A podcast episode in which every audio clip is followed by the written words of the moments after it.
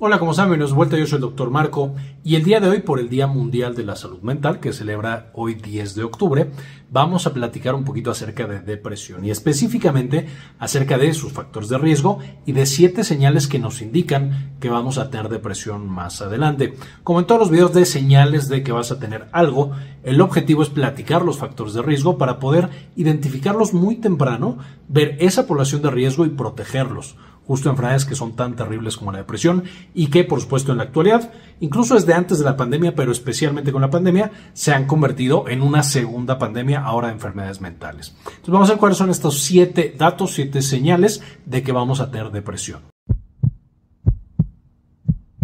Y aquí, por supuesto, sabemos que la genética nosotros la podemos analizar, a pesar de que hay estudios en los cuales hay genes que se asocian con la depresión, no es frecuente que nosotros nos hagamos estudios genéticos para saber nuestro riesgo de depresión. A lo mejor en un futuro lo tendremos, pero en la actualidad no es así.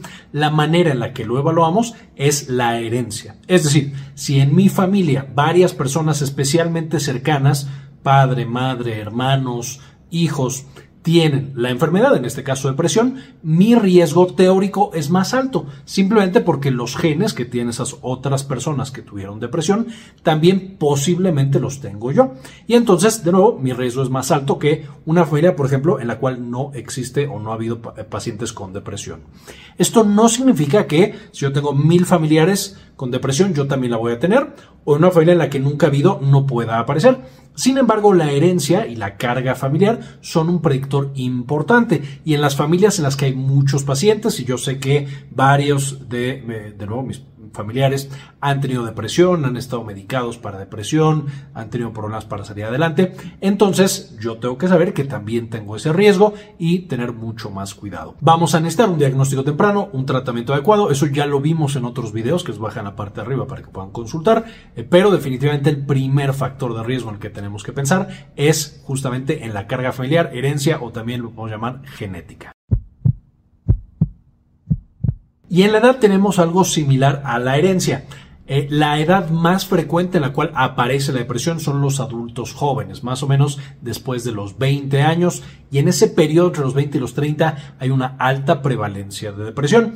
Eso no significa que en el resto de las edades no pueda aparecer. Por supuesto que hay niños y adolescentes con depresión y adultos mayores con depresión. Sin embargo, en esos pacientes, la prevalencia es un poco más baja y por supuesto también pueden presentarse con manifestaciones atípicas. Por ejemplo, en adultos mayores la depresión puede causar un pseudo Alzheimer, una pseudodemencia más bien, en la cual el principal problema es problemas de atención y problemas de memoria.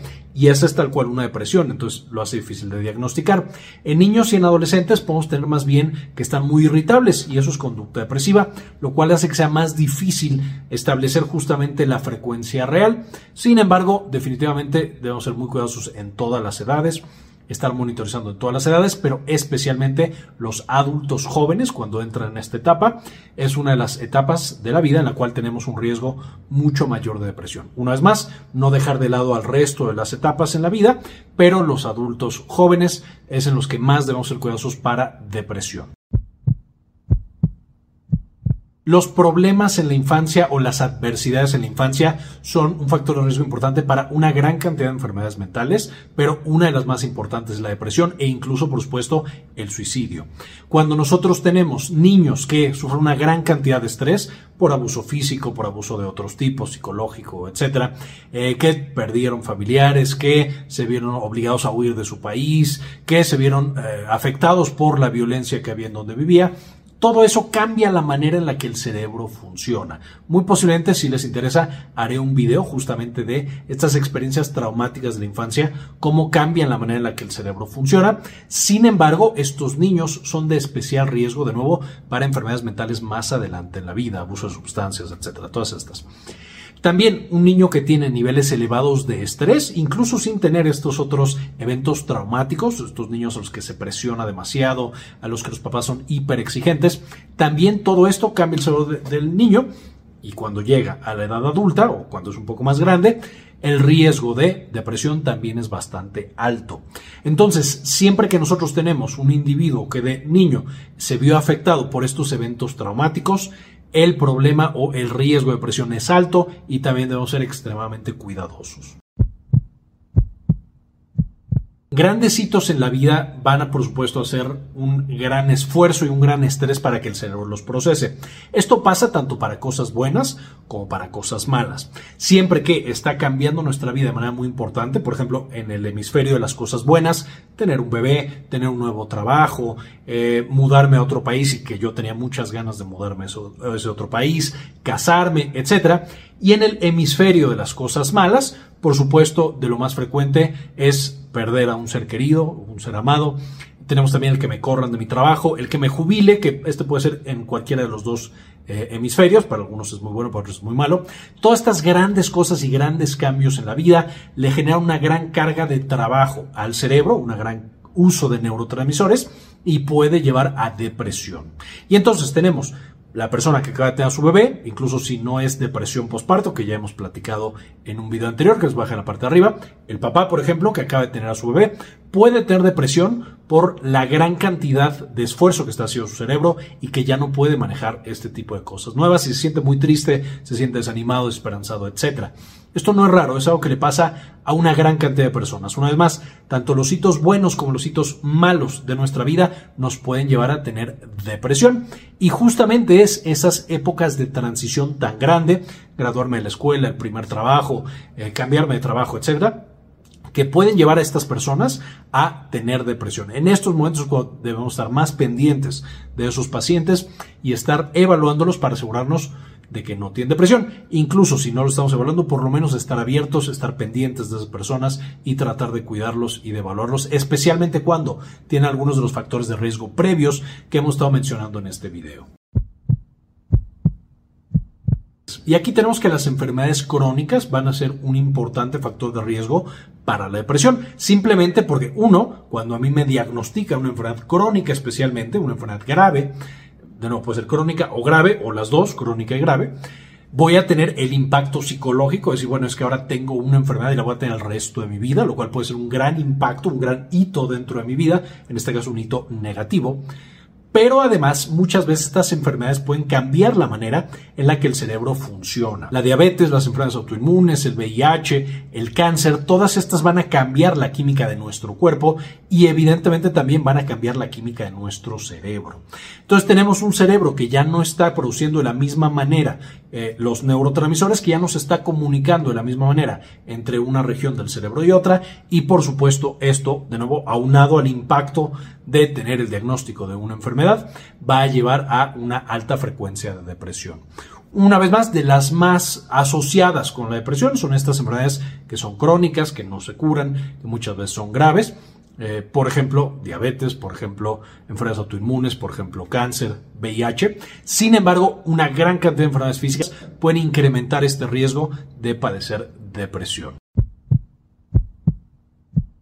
Relacionado con el punto número 5, tenemos que las enfermedades mentales incrementan el riesgo mucho más también de padecer depresión. En este caso tenemos que ya de base el cerebro no está funcionando de una manera adecuada y entonces por supuesto la aparición de una segunda enfermedad mental es mucho más sencilla, mucho más fácil. Vemos una clara relación, por ejemplo, entre ansiedad y depresión y es de lo que más se menciona en la literatura. Eh, por supuesto también tenemos una gran, gran relación con el trastorno bipolar, el cual literal la depresión es uno de los marcadores o uno de los estadios en los que pasan los pacientes en su enfermedad mental, pero otros también es muy frecuente encontrarla. La esquizofrenia se asocia con depresión, el trastorno obsesivo compulsivo se asocia con depresión, una gran cantidad de enfermedades mentales. El abuso de sustancias es también una enfermedad que va completamente de la mano y de hecho en muchos lados lo van a encontrar como patología dual. El hecho de que un paciente deprimido sea más frecuente o más susceptible a generar una adicción y un paciente que tiene una adicción es más susceptible a tener depresión. Entonces, de nuevo, son enfermedades que están completamente ligadas. Cuando tenemos cualquier enfermedad mental, tenemos que buscar de manera intencionada la depresión para tratarla y, por supuesto, el tratar una también va a ayudar mucho con la otra. Entonces, siempre que hay una enfermedad mental, no que no sea depresión, voy a tener que buscar depresión. Y siempre que yo tenga depresión, pues voy a tener que evaluar para otras enfermedades mentales y dar el tratamiento adecuado. Finalmente, una que está a lo mejor un poquito de lado serían los trastornos del sueño, en los cuales hay una relación un poco más compleja, de hecho la privación del sueño de manera aguda, es decir, por periodos cortos, puede ayudar con la depresión, pero de manera crónica empeora la depresión y también un paciente que ha padecido por mucho tiempo trastornos del sueño se asocia fuertemente a depresión. Entonces también tener muy en mente junto con las enfermedades mentales los trastornos del sueño para hacer la evaluación con depresión. Y aquí ya hemos tenido muchos videos de medicamentos que causan algo. Todavía no tenemos el de depresión, pero lo vamos a tener muy pronto. Les voy a dejar el enlace en la parte de arriba para que lo puedan consultar. Y esto es muy evidente. Hay medicamentos que cambian la función de nuestro cerebro. Aquí tenemos desde esteroides a moléculas del sistema inmune como interferones, hasta algunas otras estos medicamentos, al cambiar la manera en la que nuestro cerebro funciona, algunos de estos, y de nuevo ya veremos cuáles en este otro video de medicamentos que causan depresión, pero algunos de estos van a generar que baje el estado de ánimo y que por supuesto el paciente desarrolle depresión. Especialmente en pacientes que tienen algunos de estos otros factores de riesgo que hemos estado platicando, esos son los más susceptibles a que cuando toman estos medicamentos tengan justamente el episodio depresivo. También cuando empezamos estos medicamentos será muy importante monitorizar al paciente para justamente ver que no esté desarrollando esta patología tan importante. Estos son básicamente los siete puntos principales que eh, nos están diciendo que un paciente tiene un riesgo alto de desarrollar depresión. No son los únicos, van a encontrar otros factores de riesgo en la literatura, tanto algunos ya establecidos como otros bastante nuevos. Ya platicamos de las eh, eh, terapias o de los estudios genéticos para ver exactamente metabolismo de serotonina, el sistema inmune del cerebro, etcétera, etcétera. Soy nuevos, no crean que estos siete son los únicos que existen en la literatura. Me pareció que eran los más importantes y los que más fácilmente podemos nosotros percibir y preguntarle a nuestros pacientes si tienen depresión y dar el manejo de manera oportuna. Espero les ayude mucho a encontrar esta enfermedad que definitivamente tenemos que encontrar rápido y tratar rápido para que el paciente no tenga un compromiso en su calidad de vida y no tenga la, complicación más severa probablemente que es la ideación y el intento suicida o que el paciente lo logre. Eh, entonces, justo eh, la intención es poder ayudar mejor a nuestros pacientes. Como en todos los videos, antes de irme, quisiera agradecer a algunas de las personas que han sido apoyar al canal con una donación mensual de uno o de dos dólares y dedicarle este video a Laura Elena Barojas, Mario Olvera Castillo, Lujubeljana Nordvik, Farmacias Oceas de Ecuador, Fernando FR, Aldo Novelo, Silvina Dipólito, Emanuel Suárez, David Sosa Mesa, Antonio Guizar, Mike Angelo, Delia González, Jorge Sebeltrán, Moni Leigh, Henry Blachke, Doctora Milis, Saúl Reyes, Diego Aceves, Elizabeth G. Vargas, Gustavo Francioli, Gilberto Argueta, Javier Mejía, Hernán Gustavo, Sandy Oliva y Enrique Segarra. Muchas gracias por todo el apoyo que nos brindan mes con mes, eh, por estas donaciones que nos permiten seguir trabajando y produciendo este tipo de contenido. Con esto ahora sí terminamos y como siempre, venimos a cambiar el mundo compartan la información. También quería mostrarles que ya tenemos la versión nueva y mejorada de Clínica Cares, que es la clínica en la que damos la atención médica. Eh, se puede, por supuesto, ya agendar cita en esta nueva versión de Clínica Cares con un servidor con la doctora eh, Georgina Carranza y conmigo, eh, justamente para atender cuestiones de salud de la mujer y por supuesto también salud general. Si tienen por supuesto alguna duda, alguna pregunta, en clinicacares.com.mx nos pueden encontrar.